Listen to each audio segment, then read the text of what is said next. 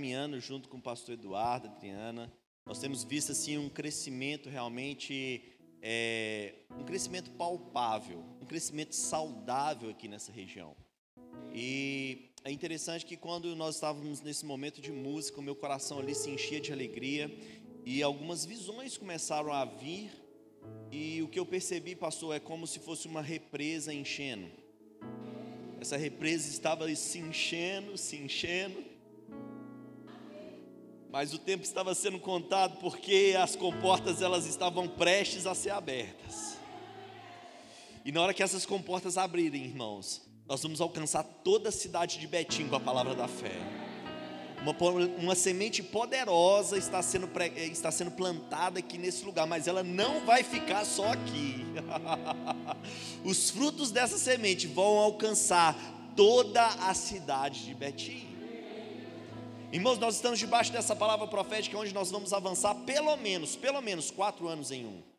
Eu quero te dizer que é tempo de aceleração, então pega firme com essa visão, se conecte a essa visão porque todos aqueles que estiverem conectados a essa visão vai ser como o orvalho que desce do Monte Hermon. Como é que funciona o Monte Hermon? O Monte Hermon é um monte que está lá no meio do deserto. No meio do deserto existe um monte florido. Uau! Por quê? Porque ele é tão alto que no seu topo ele fica congelado. E aquele gelo ele vai derretendo, ele vai formando rios, e por onde aquelas águas vão passando, vida vai acontecendo, prosperidade vai acontecendo. Agora veja, no meio de um deserto existe um monte florido cheio de vida, cheio de prosperidade. Talvez o que o mundo aí fora está dizendo é crise, é desafio, é pandemia, eles estão no deserto, mas deixa eu te falar, nós somos esse monte que está conectado a uma visão, aonde rios estão fluindo, rios estão fluindo e todos aqueles que estiverem conectados, irmãos, honre essa palavra, porque todos que estiverem conectados, todos que honrarem essa palavra, vai pavimentar um caminho para que o fluir de Deus chegue até a sua vida e você possa viver os milagres que Deus tem prometido. Ei, ele ainda sabe fazer milagres.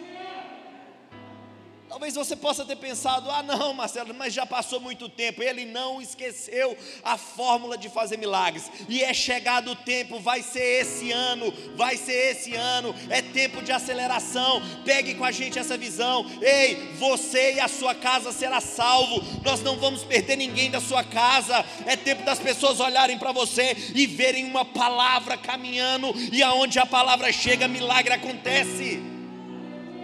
Irmão, se prepare para ser usado por Deus para manifestação de milagres no seio familiar.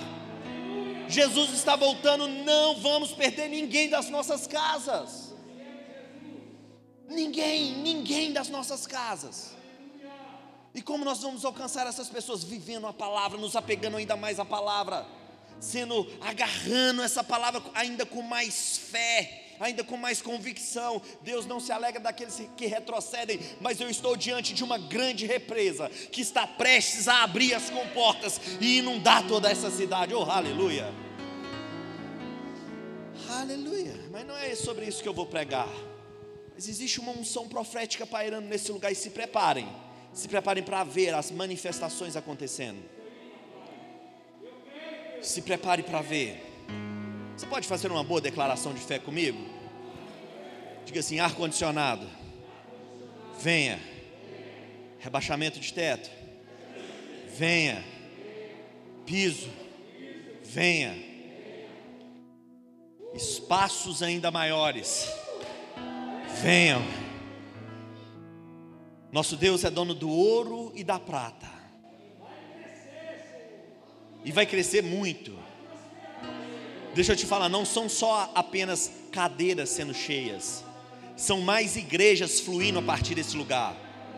Ei, se prepara, se prepara para fazer o rema, você que tem também o chamado, porque porque nós vamos precisar levantar mais pastor, vão ser levantados mais profetas, vão ser levantados mais evangelistas aqui nesse lugar, porque não se trata somente de cadeiras, esse lugar vai abarrotar, mas deixa eu te falar, vão nascer novas igrejas. Oh, aleluia. E vai ser rápido, pastorzão, é rápido, é acelerado. Jesus está voltando, irmãos. Nós não temos mais tempo para perder com bobagem. Deixa eu te falar, nós vamos ser arrebatados, vai ficar tudo aí. É tempo de nós acelerarmos ainda mais. É tempo de nós trabalharmos ainda mais focados em prol da salvação de pessoas. Não se trata de encher igrejas, não se trata de templos maiores, se trata de esvaziar o inferno, irmãos. Nós vamos esvaziar o inferno. Quem está comigo nisso daí?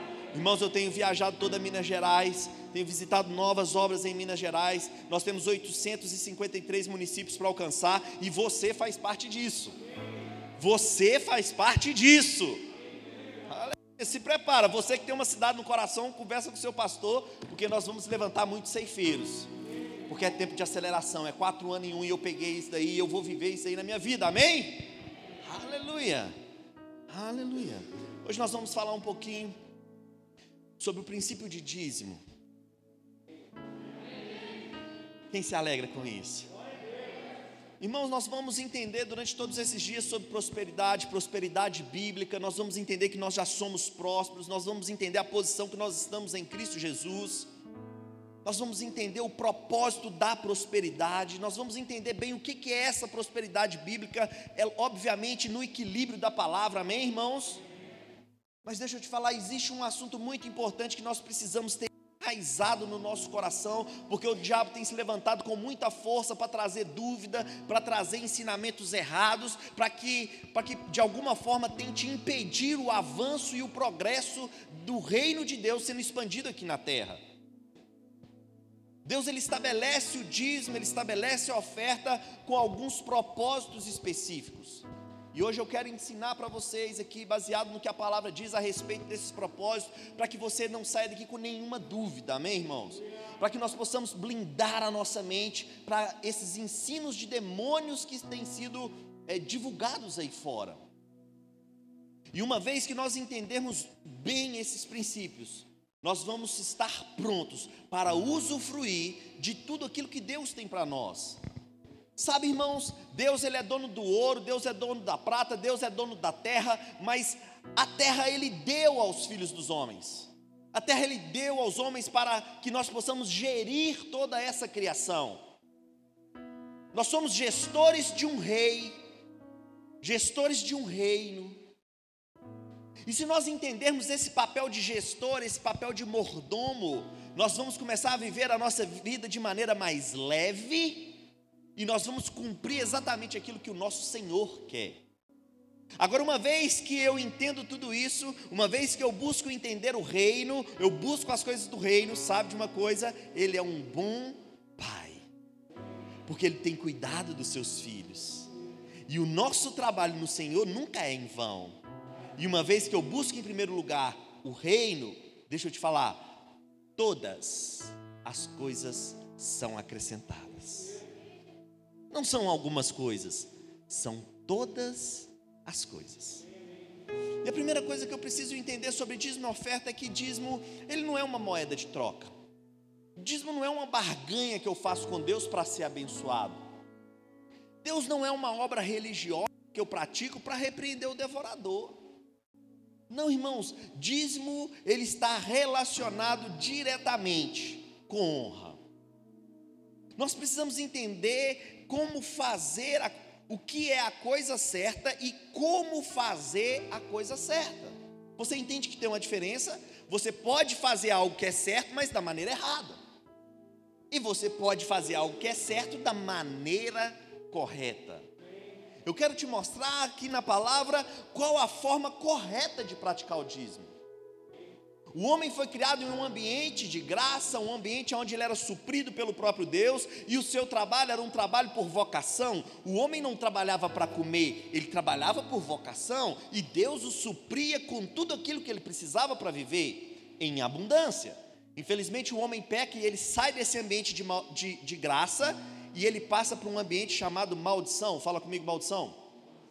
Fomos em um ambiente de graça, onde éramos supridos, onde não precisávamos trabalhar para comer, trabalhávamos por vocação e éramos supridos pelo próprio Deus. Mas debaixo de maldição a coisa muda, o homem começa a trabalhar para comer. O homem agora no suor do rosto comerá o pão, a terra produzirá cardos, abrolhos, ou seja, você lança muita semente e colhe pouco. Mas graças a Deus por Jesus Cristo, Deus ele não deixa o seu filho preso nesse ambiente de maldição onde ele não conseguiria sair dali sozinho. Mas por meio do sacrifício de Cristo, por meio da redenção, Jesus vem e por meio do pagamento de um preço, ele nos tira desse ambiente de maldição e nos leva para um ambiente de graça novamente. Aleluia. Fala comigo, eu estou em um ambiente de graça. Nós não estamos mais num ambiente de maldição, nós não estamos mais na lei, mas nós estamos agora numa aliança superior com superiores promessas, usufruindo de tudo aquilo que um ambiente de graça dá. Agora, dentro desse ambiente de graça, nós precisamos entender qual é a forma que Deus trabalha. Abre sua Bíblia comigo lá em Malaquias 3, versículo 8, nós vamos começar por aqui. Malaquias 3, versículo 8.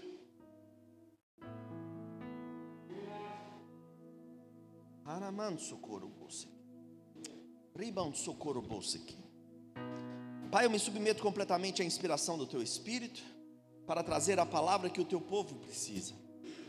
Senhor, que flua da minha vida palavras de conhecimento, palavras de sabedoria, palavras proféticas, para que a sua igreja seja alimentada. Pai, eu declaro diante de todos que de mim mesmo eu não sou capaz, mas eu confio única e plenamente na unção do teu espírito para que uma vez a verdade sendo pregada, ela possa produzir libertação em nome de Jesus.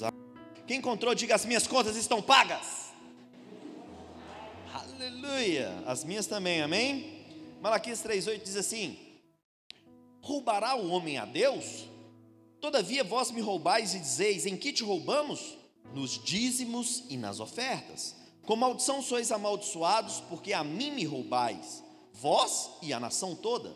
Trazei todos os dízimos à casa do tesouro, para que haja mantimento na minha casa, e provai-me nisso, diz o Senhor dos Exércitos, se eu não vos abrir as janelas do céu e não derramar sobre vós bênção sem medida, por vossa causa, diga, por nossa causa, repreenderei o devorador para que não vos consuma o fruto da terra, e a vossa vide no campo não será estéril, diz o Senhor dos Exércitos. Veja bem, eu quero dividir esse texto aqui em dois. A primeira parte que eu quero te mostrar é que na lei o dízimo cumpria alguns aspectos específicos, amém? Dentre esses, esses aspectos, o dízimo ele dava legalidade para que Deus pudesse abençoar o homem, mesmo ele estando debaixo de maldição. Você lembra? O homem foi criado num ambiente de graça, mas por causa do pecado ele passa a viver num ambiente de maldição. No ambiente de maldição é plantar muito e colher pouco, é muito trabalho e pouco resultado. Mas Deus ele vem por meio de alianças, por meio de, desse desejo de tirar o homem desse ambiente, fazendo então alianças com o homem e onde ele precisava que o homem desse legalidade para que o próprio Deus pudesse o abençoar, mesmo estando debaixo de maldição. Então, quando o homem praticava a lei, quando o homem é, honrava o Senhor com os dízimos, ele estava então permitindo, dando legalidade para que esse Deus bondoso pudesse abençoar esse homem, então, mesmo estando debaixo de maldição. Diga, o homem estava debaixo de maldição. Mas uma vez que ele praticava então a lei, ele dava essa legalidade para que Deus o abençoasse. Mas eu abri a minha ministração falando que nós não estamos mais debaixo de maldição. Gálatas 3,13 vai dizer que Cristo nos resgatou da maldição da lei. Então veja, Cristo nos resgatou da maldição da lei como? Fazendo-se Ele mesmo maldito em nosso lugar, porque está escrito: Maldito todo aquele que for pendurado no madeiro, para que a bênção de Abraão chegasse aos gentios e recebêssemos pela fé o Espírito prometido. Quantos aqui acreditam que a Bíblia é a verdade? Você acredita com, com todo o seu coração? Então, a própria Bíblia fala que por meio do sacrifício de Jesus, nós fomos resgatados do ambiente de maldição. Eu me alegro com isso. Você se alegra com isso? Agora, como que Jesus nos resgatou desse ambiente de maldição? Se fazendo maldição. Irmãos, o preço não foi barato, foi um alto preço que foi pago para que eu e você saíssemos desse ambiente de maldição e passássemos para um ambiente de graça. Então hoje não é uma obra que eu vou praticar que vai me tirar da maldição. Não é uma obra que eu vou praticar que vai dar legalidade para Deus me abençoar. Não, não. Foi o sacrifício de Cristo que deu legalidade para que hoje nós voltássemos a viver num ambiente de graça. Aleluia.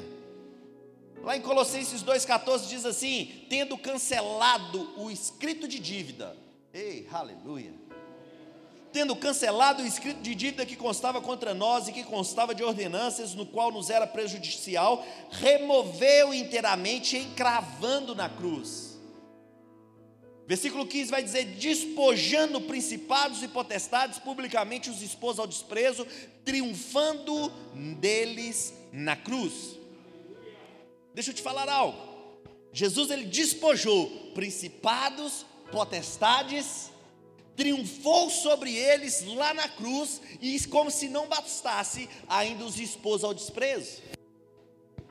Deixa eu falar, te falar alguma coisa, uma coisa essa noite. O devorador faz parte de principados e potestades. Jesus venceu ele lá na cruz do Calvário. E ele não só venceu, não só derrotou, mas ele o expôs ao desprezo. Pastorzão, eu gosto muito de filme. E tem um filme que eu gosto muito dele que chama Troia. Quantos já assistiram Troia com Brad Pitt? filme bem legal, bem antigo. Existe um, um, uma cena nesse filme onde Heitor mata o, o sobrinho ou primo de, de Aquiles, enganado, achando que era ele, no meio da guerra. E aí Aquiles ele fica revoltado com aquilo. E aí Aquiles vem sozinho na frente do castelo e começa a gritar: Heitor, Heitor, chamando ele para um duelo.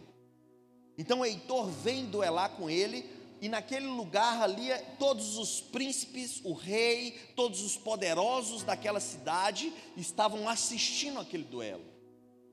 E aí Aquiles, ele derrota Heitor, ele mata Heitor, mas como se não bastasse, ele vai lá, amarra o pé de Heitor morto, amarra no seu cavalo, e ele começa a desfilar em frente àquela fortaleza expõe Heitor ao desprezo. Todos os poderosos viram não só a vitória, mas viram Heitor sendo exposto ao desprezo.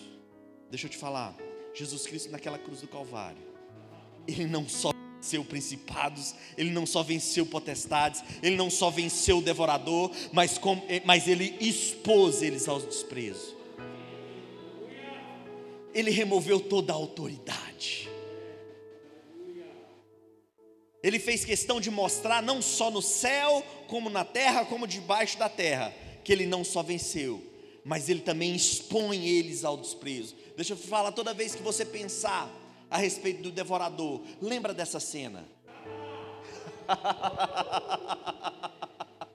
Efésios 1, 21 diz que Jesus ele está acima, acima de todo principado, potestade, poder, domínio e de todo nome que se possa referir, não só no presente século, mas também no vindouro.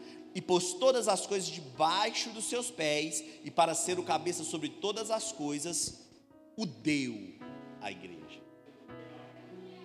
Marcelo, o que, que isso significa? Veja bem, Jesus está acima de todo o poder do inimigo, de todo nome, de todo domínio, de todo poder, de todo principado, de toda potestade. Mas ele foi lá e deu toda essa autoridade para a igreja. Em outras palavras, você que está em Cristo está acima de todo principado, de todo poder, de todo nome que se possa referir, porque você está em Cristo. Então o devorador não pode te tocar.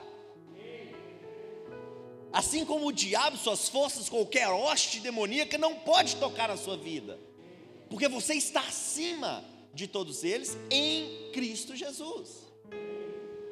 Marcelo, mas então como que eu faço para repreender o devorador da minha vida? Aceitando Jesus. Porque uma vez que você aceita Jesus, ele olha para você e ele fica como aquele homem que foi morto e foi colocado ao desprezo. Ele olha para você e ele vê Jesus. Naquele eu não posso tocar. Aleluia. Da mesma forma, irmãos, deixa eu fazer um parênteses. Toda e qualquer maldição. Ah, Marcelo, quando eu fui criança, lançaram uma maldição em mim. Existe uma maldição hereditária. Ah, na minha família todo mundo é pobre, existe um, um, uma maldição de pobreza. Ah, na minha família todo mundo é alcoólatra, existe uma maldição de alcoolismo. Deixa eu te falar, no dia que você aceita Jesus, toda, toda maldição é enterrada. As coisas velhas ficam para trás, e eis que tudo se fez novo. Ele se fez maldito não para que você continue maldito, não, não, não. Ele se fez maldito para que a bênção de Abraão chegasse sobre você.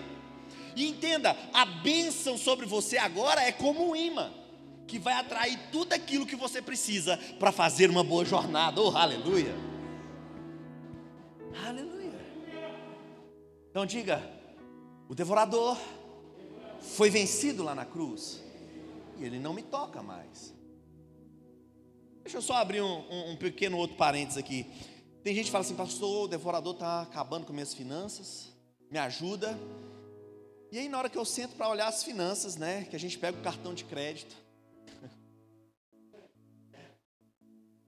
Aí, aí começa a ticar, né? Quem comprou isso? Ah, fui eu. Quem que fez isso? Fui eu. Quem que fez? Ah, fui eu. Engraçado, o devorador não apareceu aqui na sua fatura. Parece que é você que está devorando o seu próprio recurso. Sabe, queridos? Talvez aí durante esses dias você vai aprender um pouquinho também sobre o princípio da organização financeira, do cuidado que você tem que ter com o seu dinheiro. E isso faz parte, amém, irmãos? O devorador ele não pode tocar na sua vida, mas cuidado para você não estar sendo influenciado a você mesmo torrar tudo aquilo que chega na sua mão. E em vez do recurso cumprir o propósito, você está pegando todo o recurso e gastando com outras coisas. Fecha os, fecha parênteses, porque isso é prosa para outras ministrações, amém? Aleluia. Nós lemos aí em Malaquias então 3, no versículo 10, um outro princípio muito importante. Trazei todos os dízimos à casa do tesouro para que haja mantimento na minha casa. Veja, existem dois princípios dentro desse pequeno versículo que nós precisamos entender claramente. Porque, por mais que o devorador já tenha sido derrotado, existe uma ideia de Deus no que diz respeito ao plano natural para o dízimo e o plano espiritual para o dízimo.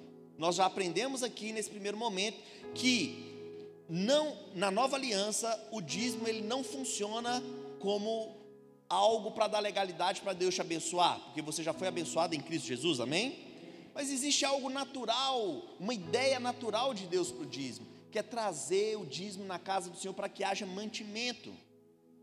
Então veja, o dízimo ainda assim na nova aliança, ele também, ele tem como função natural ou, ou efeito colateral trazer mantimento para a casa do Senhor. Veja como que é importante nós entendermos essa sutileza do diabo no que diz respeito ao dízimo. Hoje, se nós estamos aqui sentados numa cadeira confortável, com ventiladores, tornando o ambiente melhor, com um microfone aqui para que você possa escutar minha voz melhor, é porque ontem alguém foi fiel nos dízimos. Se hoje nós estamos recebendo essa palavra, é porque ontem pessoas fiéis estavam dando dízimo. Se nós hoje formos fiéis nos dízimos, amanhã outras pessoas serão alcançadas. Essa represa que vai alcançar toda essa cidade de Betim, ela depende de pessoas fiéis para financiar o reino. Deus ele vai te abençoar, Deus vai te prosperar para que você possa o quê? Ser esse bom gestor do reino. Então a função de mantimento ela ainda continua em vigor para a nova aliança. Sabe que ele diz é lícito o seu pastor trabalhar é, em outro emprego, enquanto a igreja está se organizando, enquanto a igreja está se estruturando, mas não é a vontade de Deus que isso se perpetue.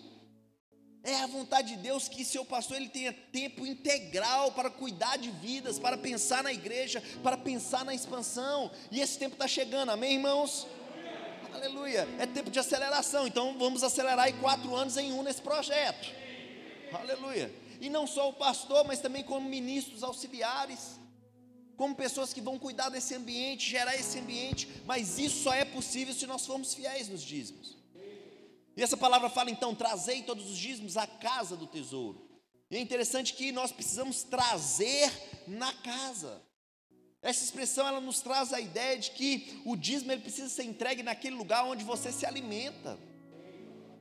Tem pessoas que falam: "Ah, não, eu vou dar meu dízimo lá na igreja tal". É porque a igreja tal está na televisão, precisa de muito dinheiro. Aí vem aqui se alimentado aqui. Quando precisa de alguma coisa, liga para o pastor. Mas na hora de dar o dízimo, quer dar. Isso não, gente, isso não acontece aqui não, amém, irmãos? Isso só vacina para vocês. Mas você acredita que tem uns, uma cidadezinha em, Belo, em, em Minas Gerais que acontece? É um absurdo. Aí eu fico pensando, vamos supor, qual é a melhor churrascaria aqui de Betinho? Irmão, irmão, vocês têm que aprender a descobrir as melhores churrascarias aí de Betinha, viu, irmão? Vamos supor que você vai lá em Belo Horizonte, lá no Baby Beef. Eita glória, que as picanhudas, dois dedos de gordura. Hum, meu Deus do céu. Tu quanto é tipo de carne lá. Aí você senta lá e vai comer o melhor da terra. Crente pode comer o melhor da terra, amém, irmão? Você é, é próspero, amém?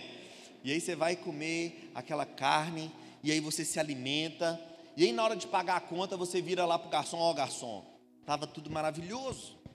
Mas sabe de uma coisa? Quanto que deu a conta aí? Ah, deu 300 reais. Sabe de uma coisa? Eu não vou pagar a conta aqui não. Eu vou pagar lá no churrasquinho do Tizé da esquina, porque está precisando, sabe? Vai funcionar? e aí muita gente, eles se alimentam num lugar onde está tudo sendo preparado para a vida dele. Mas na hora de ser fiel, quer ser fiel em outro lugar. Isso é só vacina, amém, irmãos? Eu sei que isso não acontece aqui. Mas nós precisamos entender que então, na antiga aliança, existiam dois propósitos no dízimo: da legalidade para que Deus abençoasse o povo e também trazer recursos para que aqueles que viviam do evangelho pudessem pregar o evangelho sem ter que se preocupar com o trabalhar, porque o trabalho deles é no Senhor, é um trabalho sagrado. Amém? Amém? Agora, nós precisamos então entender a forma de fazer e também o que fazer e como fazer. O dízimo, ele sempre vai comunicar algo. Quando você traz o seu dízimo aqui na frente, irmãos, ele vai comunicar algo a Deus. Mateus 7,7 fala assim: olha, pedi e dar-se-vos-á. Eu te pergunto, pedir é a coisa certa a ser feita? Hã? Vamos lá, me ajuda a pregar. A palavra, que é a verdade, fala assim: olha, pedi e dar-se-vos-á. Amém? Pedir é a coisa certa a fazer? É? É. Amém, irmãos? Pedir é a coisa certa a fazer. Pedir e dar-se-vos-á. Então eu peço a Deus, isso é a coisa certa a fazer. Mas por que que muitos pedem e não recebem? Aí Tiago vai explicar, Tiago 4,3 vai dizer: olha, vocês pedem e não recebem porque pedem mal, pedem para esbanjar nos seus próprios prazeres. Então veja, pedir é a coisa certa, mas existe a forma correta de fazer, porque senão não funciona. Amém? E qual a forma correta então para praticarmos o dízimo? Abra para mim Malaquias, Malaquias 1, versículo 6.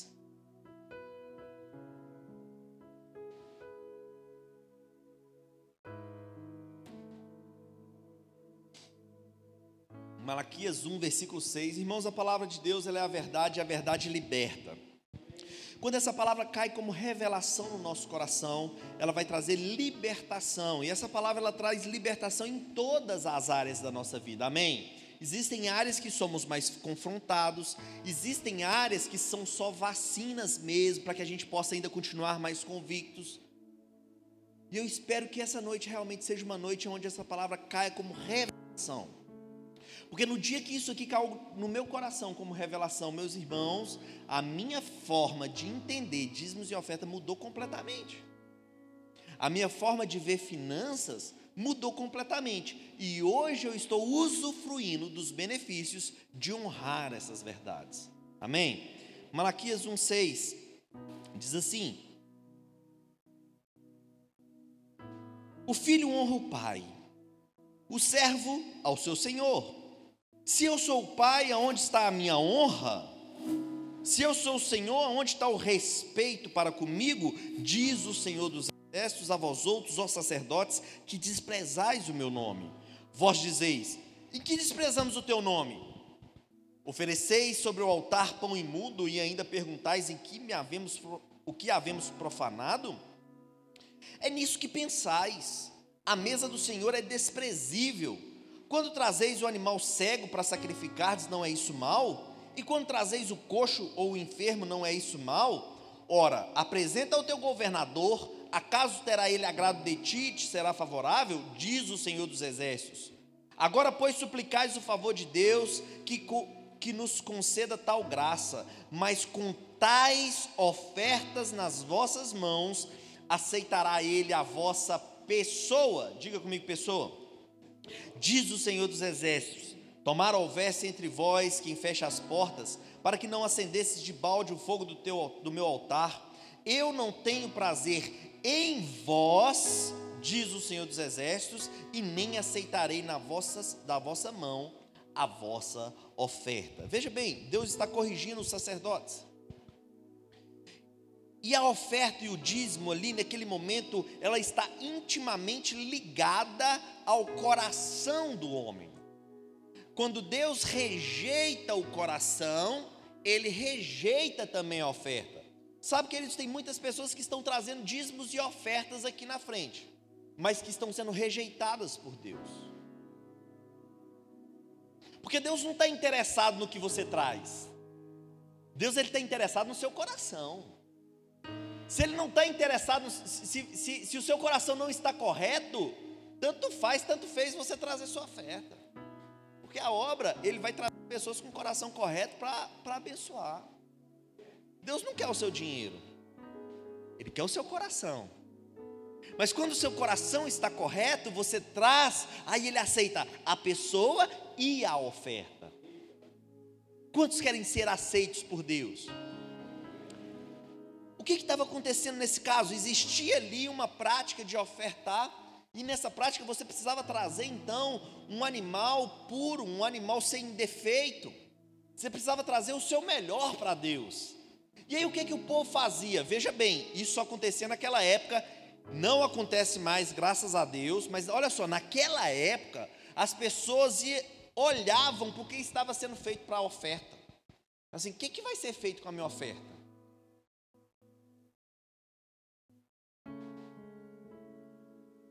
Mas o que, que o pastor está fazendo com a oferta? O que, que a igreja está fazendo? Só acontecia naquela época.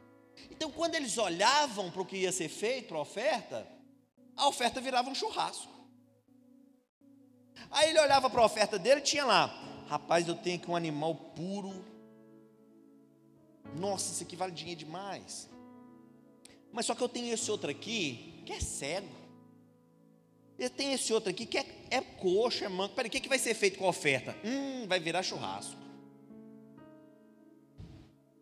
E vamos imaginar que nós estamos lá no Baby Beef, então a igreja inteira, amém, comemorando aí um final. É, só o pastor pegou, eu estou junto contigo, amém? Nós estamos lá no Baby Beef, aí vem lá então o garçom com aquela picanha linda, linda. Meu Deus do céu. Dois dedos de gordura, só no sal grosso coloca o tempero na carne, não, amém, irmão? Carne de boi é só sal grosso, tá? Ó. Aí começa a cortar assim, desce aquele suco. Hum, que não é sangue, não, é suco da carne. e aí, enquanto você está comendo aquela picanha macia, aí o, o garçom vira para você e fala assim: É, sabe o que, que acontece? Fizeram um boi, um boi cego.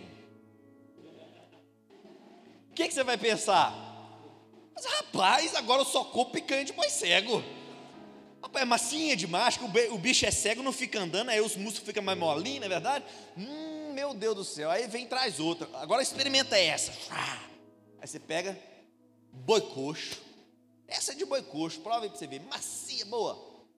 Faz diferença, irmãos? No churrasco, não.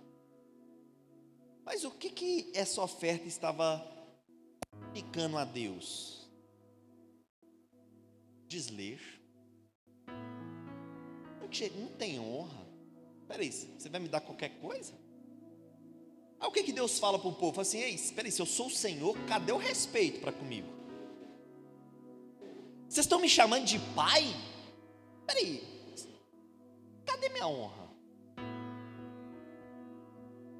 Porque não se trata da oferta em si, mas se trata do que, que a minha oferta está comunicando com ele. Quando Abel e Caim trazem uma oferta para o Senhor, Abel ele traz da primícia, fala comigo, primícia, da primeira parte. Caim, por sua vez, no final de uns tempos, ou seja, deixou Deus para o final da fila.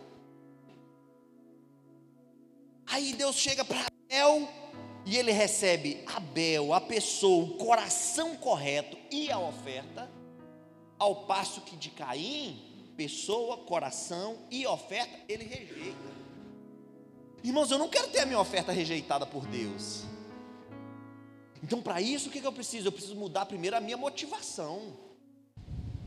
Porque eu não faço isso para repreender o devorador, eu não faço isso como uma moeda de troca, mas eu faço isso para honrar a único que é digno de receber toda a honra e toda a glória. Então eu não faço isso de qualquer jeito. Não é só mais um momento no culto, não, não, é o meu culto financeiro ao Senhor. Quem está pegando isso essa noite?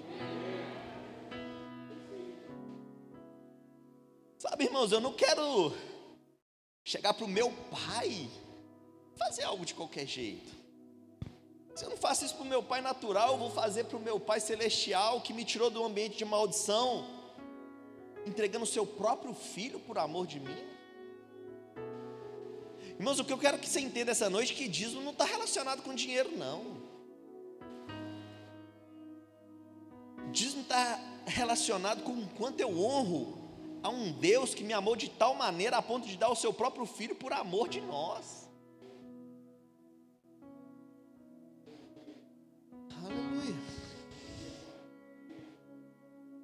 Abre comigo lá em Provérbios 3, versículo 9.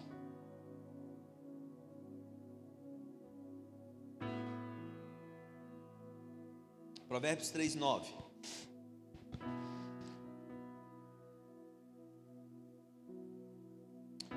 Aleluia. Provérbios 3, 9 diz assim: Honra ao Senhor com os teus bens e com a primícia de toda a tua renda, e sentirão fartamente os teus celeiros e transbordarão de vinhos os teus lagares. Sabe, queridos, durante esse ano, eu estava até conversando com os pastores ontem, eu tenho meditado muito acerca da palavra honra. Honra é fazer distinção, honra é reverenciar, honra é não tratar como comum, amém? O que o texto está dizendo é: honre ao Senhor com todos os seus bens, honra ao Senhor com a primícia, com a primeira parte de tudo aquilo que chega nas suas mãos. Agora, se honra é fazer distinção, como eu pratico o dízimo então honrando? Eu quero te dar um exemplo que eu acho que você nunca mais vai esquecer. Vamos supor que o nosso querido pastor Eduardo vai fazer uma festa aqui de aniversário para nossa querida Adriana. Amém? E aí ele encomenda aquele bolo maravilhoso. Já viu que eu gosto de comida, não é à toa que eu estou gordinho, né? Eu estou lá em Neemias 8, meu irmão. Neemias 8 vai dizer: é, vá comer carnes gordas, beber bebidas doces, porque a alegria do Senhor é a sua força, amém? imagina só aquele, aquele bolo grande com Nutella. Hum, pensa no trem bom tal da Nutella, né, meu irmão? O que, que é aquilo? Meu Deus do céu. Ninguém que gosta de Nutella, só eu. Aí cantamos os parabéns e tal, a Adriana está feliz e tudo. Aí o pastor Eduardo do jeito que ele é amoroso, do jeito que ele é para cima, ele já toma frente, ora por ela e já pega aqui a espátula e já começa a cortar o bolo, e aí já começa a distribuir: Ô oh, meu irmão, toma um pedaço de bolo para você, e aí vai dar um pedaço de bolo e ele distribui para todo mundo. Quando ele olha para trás, ele vê lá, Adriana, sem bolo. Aí ele olha para o bolo, o último pedaço. Aí ele corre e pega o último pedaço. E aí, para fazer bonito, ele estufa o peito, pega a espátula, né? Começa a raspar aquela, aquele excesso de Nutella que fica agarradinho. Hum, meu Deus. E aí ele pega e ó. Um recheio a mais. E aí ele vem todo empinado, né? Igual aqueles cururu. Oh, minha amada. Tá aqui esse pedaço de bolo para te honrar.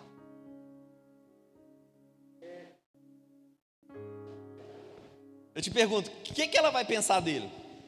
Vamos lá, me ajuda a pregar, vamos lá. O que, que, que ela vai falar, pastorzão? Não vai ser uma cara bela, né? Me deixou por último?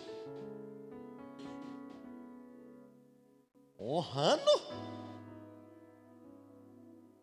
O resto?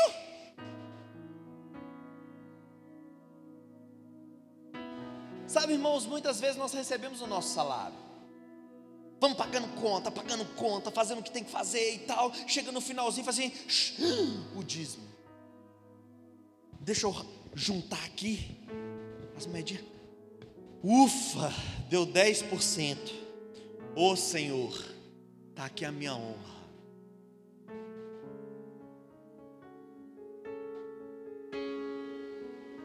Aí agora eu te pergunto: o que, que Deus vai pensar? Deixou para o final da fila? Peraí, deixa eu te falar: se eu não ganhei o seu coração, eu não aceito nem você e nem a oferta. Se eu sou o Senhor, onde está o respeito para comigo? Se eu sou o Pai, aonde está a minha honra? Sabe, queridos, é muito importante nós entendermos isso, e nós entendemos também que a honra, por si só, não é uma moeda de troca, amém? Esse texto que nós lemos, ele não começa aí, esse texto vai começar lá no versículo 5, volta comigo lá para o versículo 5. Quem está aprendendo alguma coisa aqui essa noite? Aleluia. Versículo 5 vai dizer assim: ó, confia no Senhor de todo o seu coração e não te estribes no seu próprio entendimento. Reconhece-o em seus caminhos e ele endireitará as suas veredas. Não seja sábio segundo os teus próprios olhos, teme o Senhor e aparta-te do mal. Será isso saúde para o teu corpo e refrigério para os teus ossos. E então honre ao Senhor com os teus bens e com a primícia de toda a tua renda, e se encherão fartamente os teus celeiros e transbordarão de vinhos os teus lagares. Veja, queridos, que não começa na honra, Começa na confiança. Quantos aqui confiam em Deus de todo o seu coração?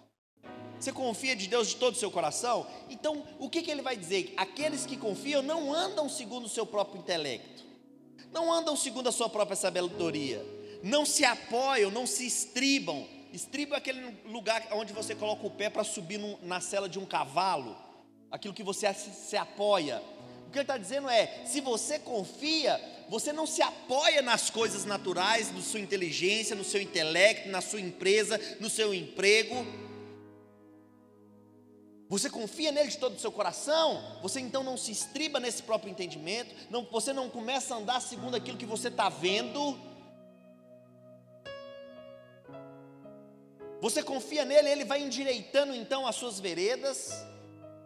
Você vai temendo Ele, apartando-se do mal, e isso vai gerar em você saúde, vai gerar em você vida. E todo aquele que confia, então, como uma atitude correspondente da confiança, ele honra. Porque a honra é resultado daquele que confia. Se eu confio nele de todo o meu coração, eu honro com as minhas finanças para demonstrar que não depende da força do meu braço o meu sustento. Porque se eu entendo que eu estou andando em graça, todo o meu suprimento vem dele. E se vem dele, eu demonstro como uma atitude correspondente, honrando ele, com a primeira parte de tudo que chega na minha mão, eu vou, além de comunicar que a minha confiança está nele, a minha honra e o meu coração é dele, e aí, como resultado, porque toda honra ela vem atrelada a uma recompensa, como resultado, eu vou ter celeiros cheios, eu vou ter celeiros fartos. O que, que significa isso, Marcelo? Todas as suas necessidades supridas em abundância. Então diga honra é a atitude correspondente daquele que confia. Se eu confio, eu honro. Agora, se eu não honro, é, é sinônimo de que a sua confiança não está em Deus. Aleluia. Por que, que Deus está pedindo essa honra? Eu vi um, um, pregador falando, acho que foi Tiago Freitas, brincando. Por que, que Deus pede honra? Será que ele está meio caidão? Será que ele está, me dá uma honrinha aí para eu ficar melhor? Não, irmãos. Por que, que Deus pede honra? É porque a honra, ela está conectada com o coração, e ele quer o seu coração. Ele não quer concorrente no seu coração. Deixa eu ler rapidamente alguns textos para você. Salmo 62, 10 vai dizer que nós não devemos colocar o coração nas riquezas. Se as vossas riquezas prosperam, não colocai nelas o coração. 1 Timóteo 6,10 vai dizer: porque o amor ao dinheiro é a raiz de todos os males. Mateus 6,19 vai dizer: porque aonde está o teu tesouro, ali também está o teu coração. Mateus 6,24 vai dizer que ninguém pode servir a dois senhores. Porque ou há de aborrecer-se de um e amar o outro, ou se devotará a um e desprezará o outro, e ninguém pode servir a, a Deus e as riquezas. Então, quando Deus pede honra, Ele não quer o seu dinheiro, Ele quer o seu coração. Porque se você tiver o seu coração nas riquezas, no dinheiro, não, não existe como servir a dois senhores. Existe uma história interessante das cruzadas na época das cruzadas, eram contratados alguns mercenários. Mercenários eram soldados que você paga para que ele vá à guerra por você. Então eram contratados alguns alguns mercenários, e como era uma guerra tida como guerra religiosa, esses soldados eles precisavam ser batizados. E na hora de batizar aqueles soldados, eles tinham uma atitude de serem batizados nas águas, mas segurando a sua espada do lado de fora. Por quê? Porque aquilo demonstrava que Jesus tinha todo o ser dele, mas a espada que ia para a guerra, Jesus não tomava conta. Porque eles iriam ferir, eles iriam matar, eles iriam guerrear. Fez, irmãos, não de uma maneira tão declarada como os mercenários, mas muitos de nós somos tentados a ser batizados segurando a nossa carteira do lado de fora. Deixa eu te falar, Deus ele não comprou 10% da nossa vida não. Deixa eu te falar, Deus comprou foi 100%. 10 é só expressão de honra e demonstração de confiança. Mas quando eu entendo mordomia, eu entendo que é tudo dele. Irmãos, o que é 10%? Eu estava escravizado, eu sei de onde ele me tirou. Ele comprou a minha vida inteira. Ele pagou o preço por 100%. Então é 100% dele. Eu entrego 10 como expressão de honra e confiança porque ele pediu. Mas se ele pedir para eu dar o meu carro, eu vou dar o meu carro, porque ele não é meu, é dele. Se ele pedir para dar a minha casa, eu vou dar, porque não é minha, é dele. Eu sou só um mordomo do rei. O que é 10% perto de tudo que ele fez por mim? Aleluia. O meu coração é 100% dele. Apóstolo Marcelo Carvalho, no seu livro Acessando as Riquezas do Reino, eu acredito que tem ele aí, não tem? É, Para mim é o melhor livro a respeito do tema. Se você ainda não leu, compre esse livro lá fora na livraria, Acessando as Riquezas do Reino, Apóstolo Marcelo Carvalho é o melhor livro a respeito desse tema. Ele diz assim: precisamos colocar o nosso coração no Senhor e fazer desse amor o nosso maior tesouro. Irmãos, o meu maior tesouro é meu Senhor, e eu estou disposto a fazer tudo aquilo que Ele mandar. Agora, como eu te falei, Ele não está querendo tomar nada da gente, muito pelo contrário, Ele quer nos abençoar mais. Quanto mais fiel Ele encontra o seu coração, mais Ele pode derramar mais. Mas Ele pode confiar a você valores monetários maior para você ser um bom gestor do reino. Ele quer levantar bons gestores, irmãos. Talvez aquele milhão só não chegou ainda porque ainda está precisando só de alguns ajustezinhos. Na hora que nós ajustarmos eles, nós estamos prontos para receber mais, porque aquele que é fiel no pouco é que é fiel no muito. Se no pouco eu não estou sendo fiel, irmão, não se iluda, no muito não vai ser.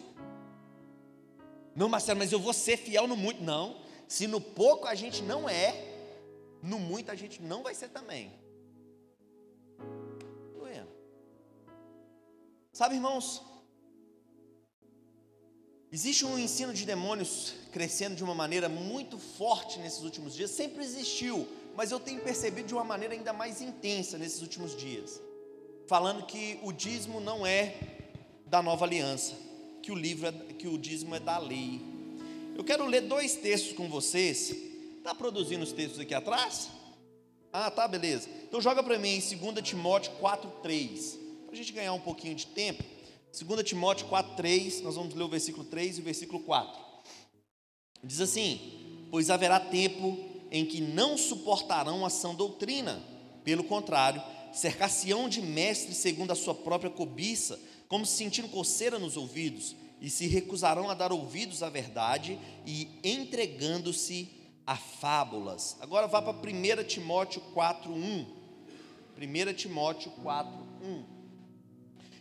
Ora, o Espírito afirma expressamente que nos últimos tempos alguns se apostatarão da fé por obedecer a espíritos enganadores e a espíritos de demônios. Sabe, irmãos, nos últimos tempos, nós estamos vivendo os últimos tempos, amém?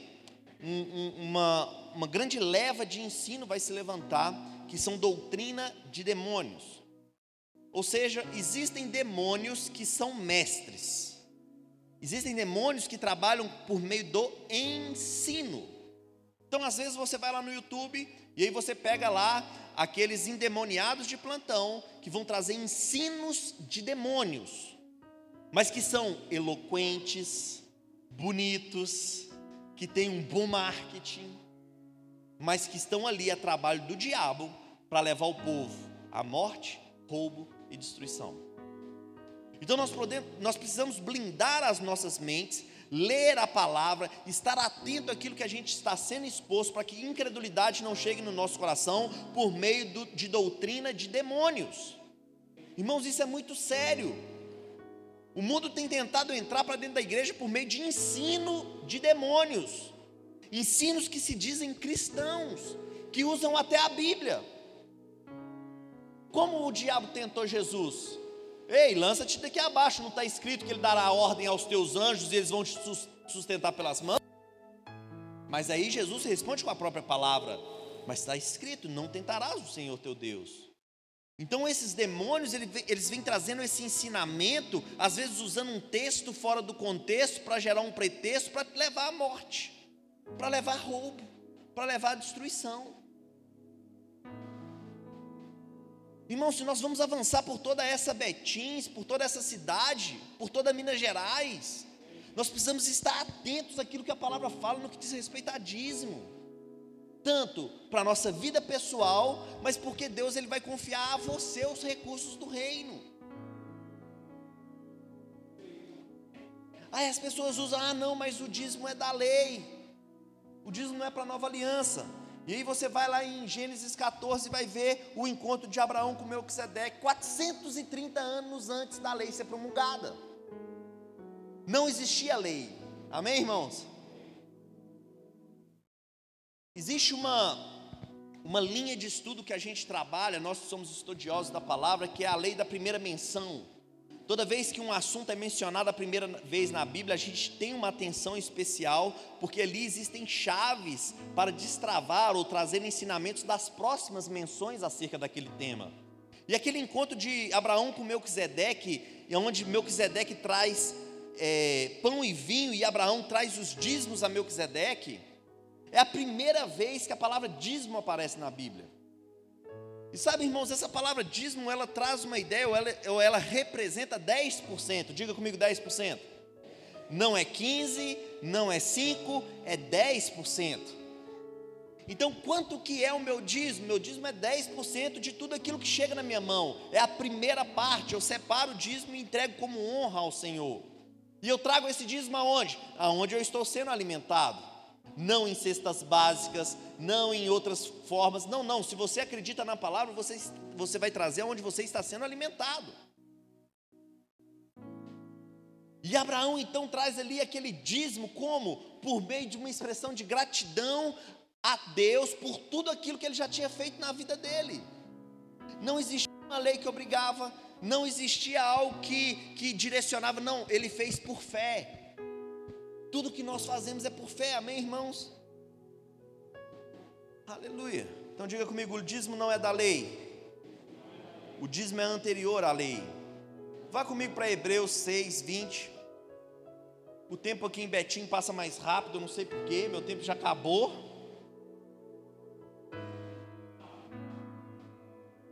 Rapaz, já passou 50 minutos.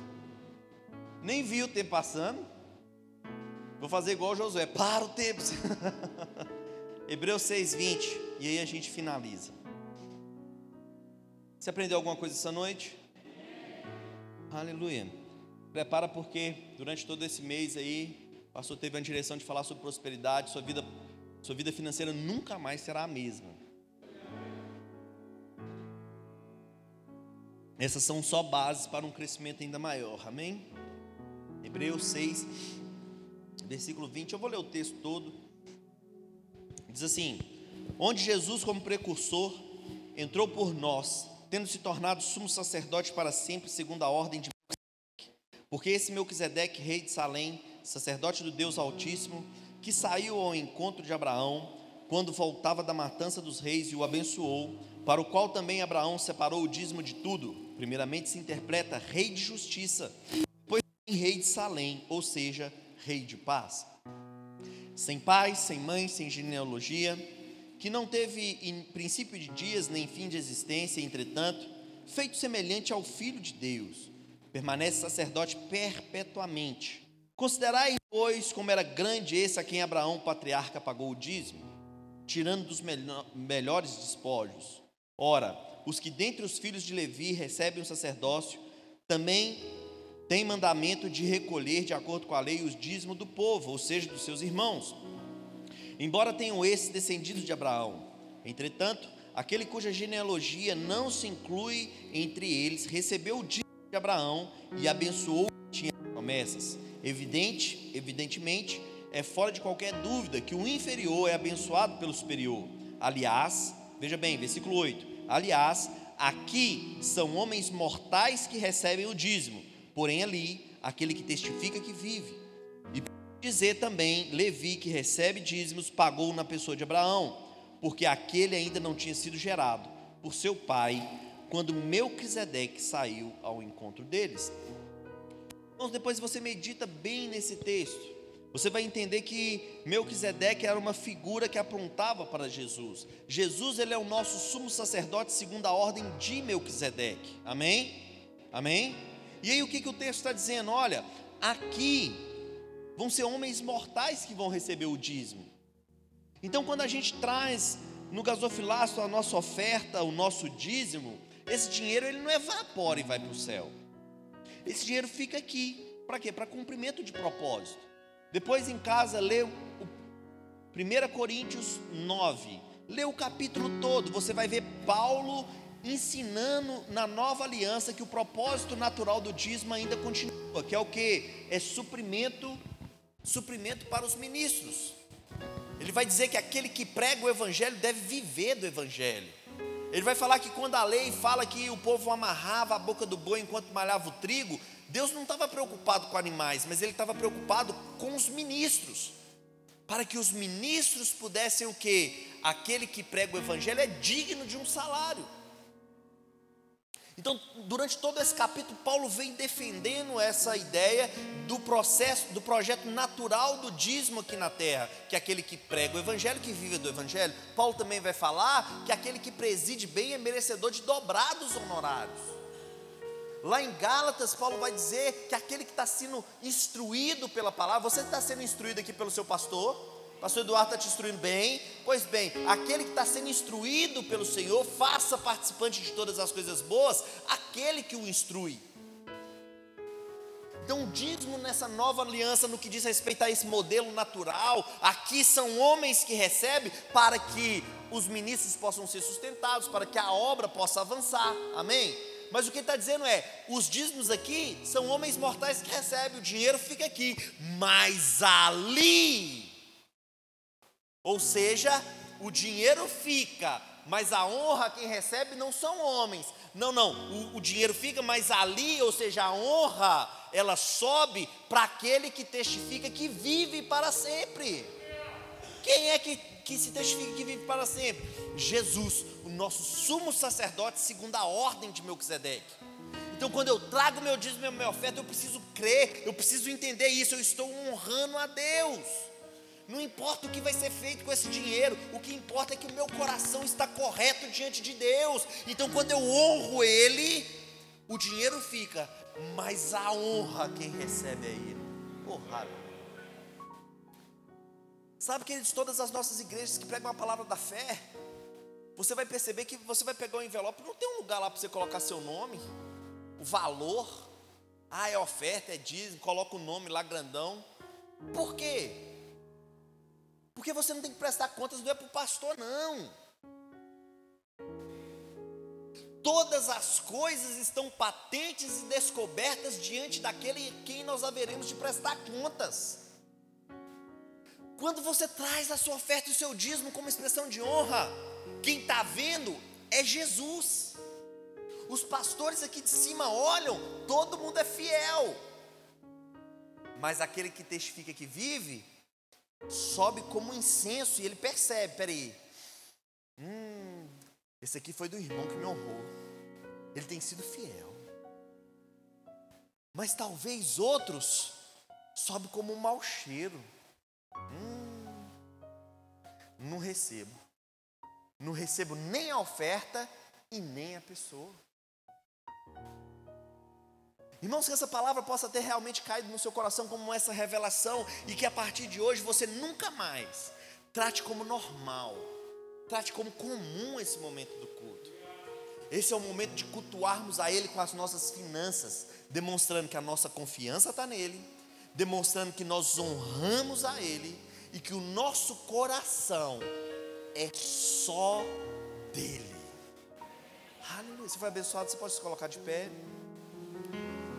Aleluia. aqui.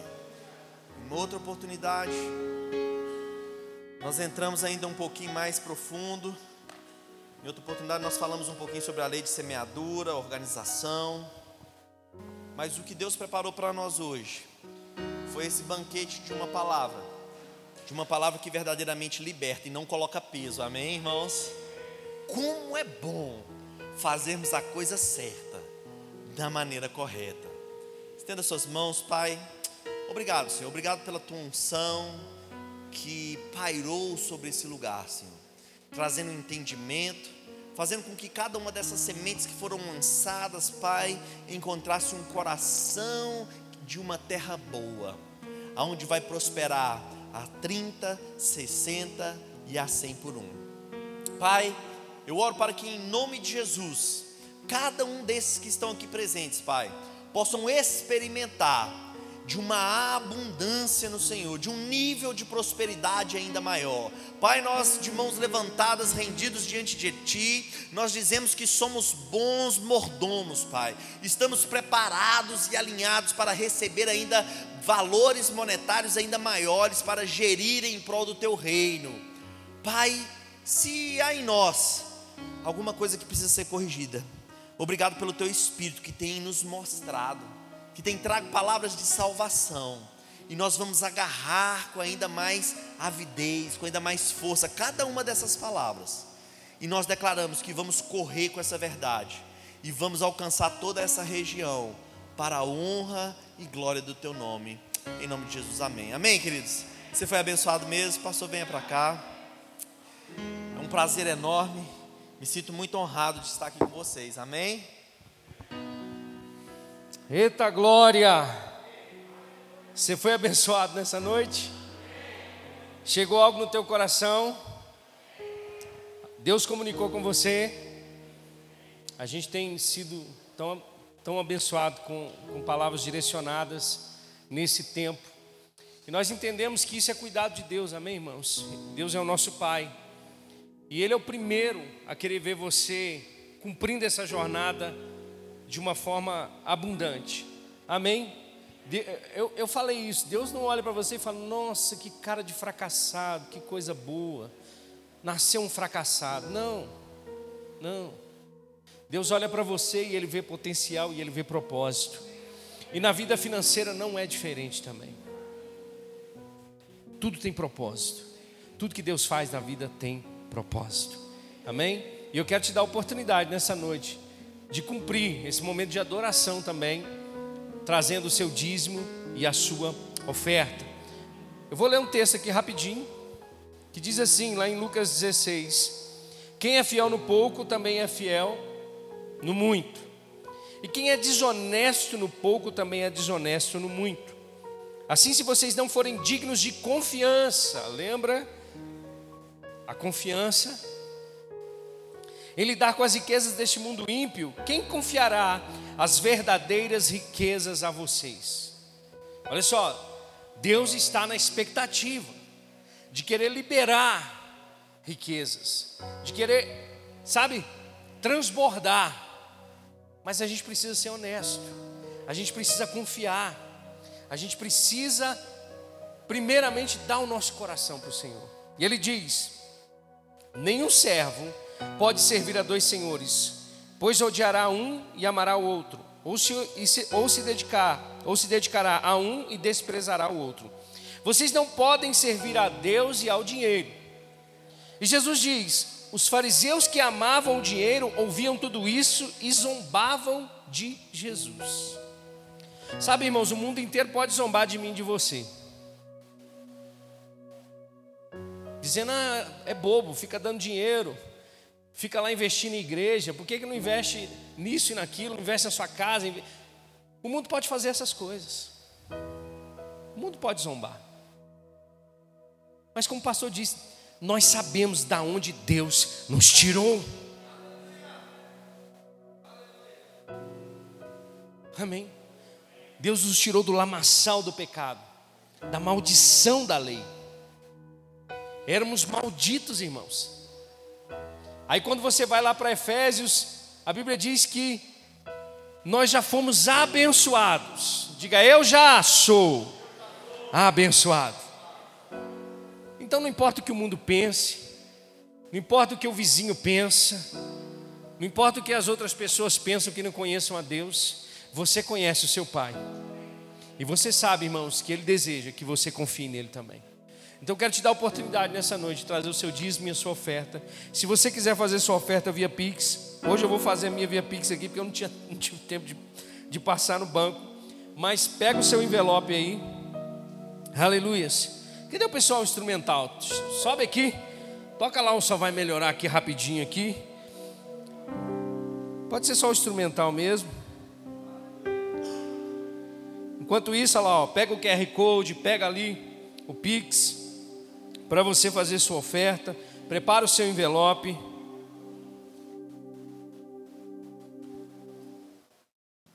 Aleluias.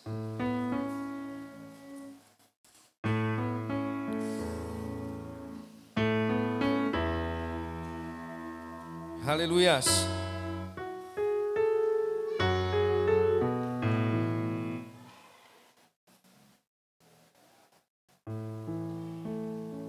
Você está pronto?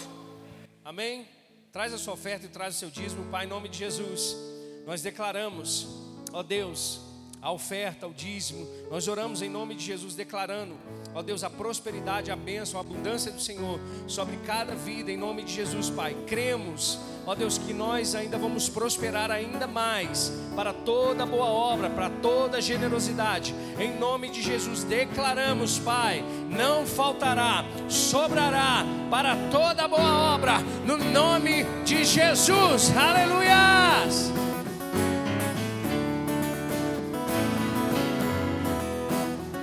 Vamos cantar então.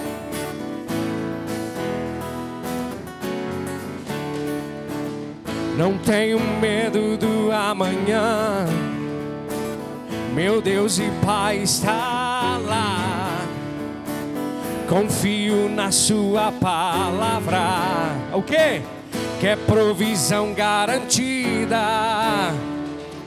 A minha vida é como a luz da aurora que vai brilhando mais e mais. Eu não preciso me preocupar, em Cristo eu sei, só vai melhorar. Então declare: oh, só vai melhorar, oh, só vai melhorar só vai melhorar. Só vai melhorar. Aleluia! Oh, aleluia! Glória a Deus, você crê nisso? Esse mês ainda você vai experimentar coisas grandiosas de Deus na sua vida financeira. Provisão chegando, portas se abrindo, contratos chegando. Você crê nisso? Deus, irmãos, tem pressa para prosperar ainda mais você, para você ser um agente do reino de Deus. Amém? Aleluia. Senta aí dois minutinhos em nome de Jesus. Aleluia. Pastor Marcelo.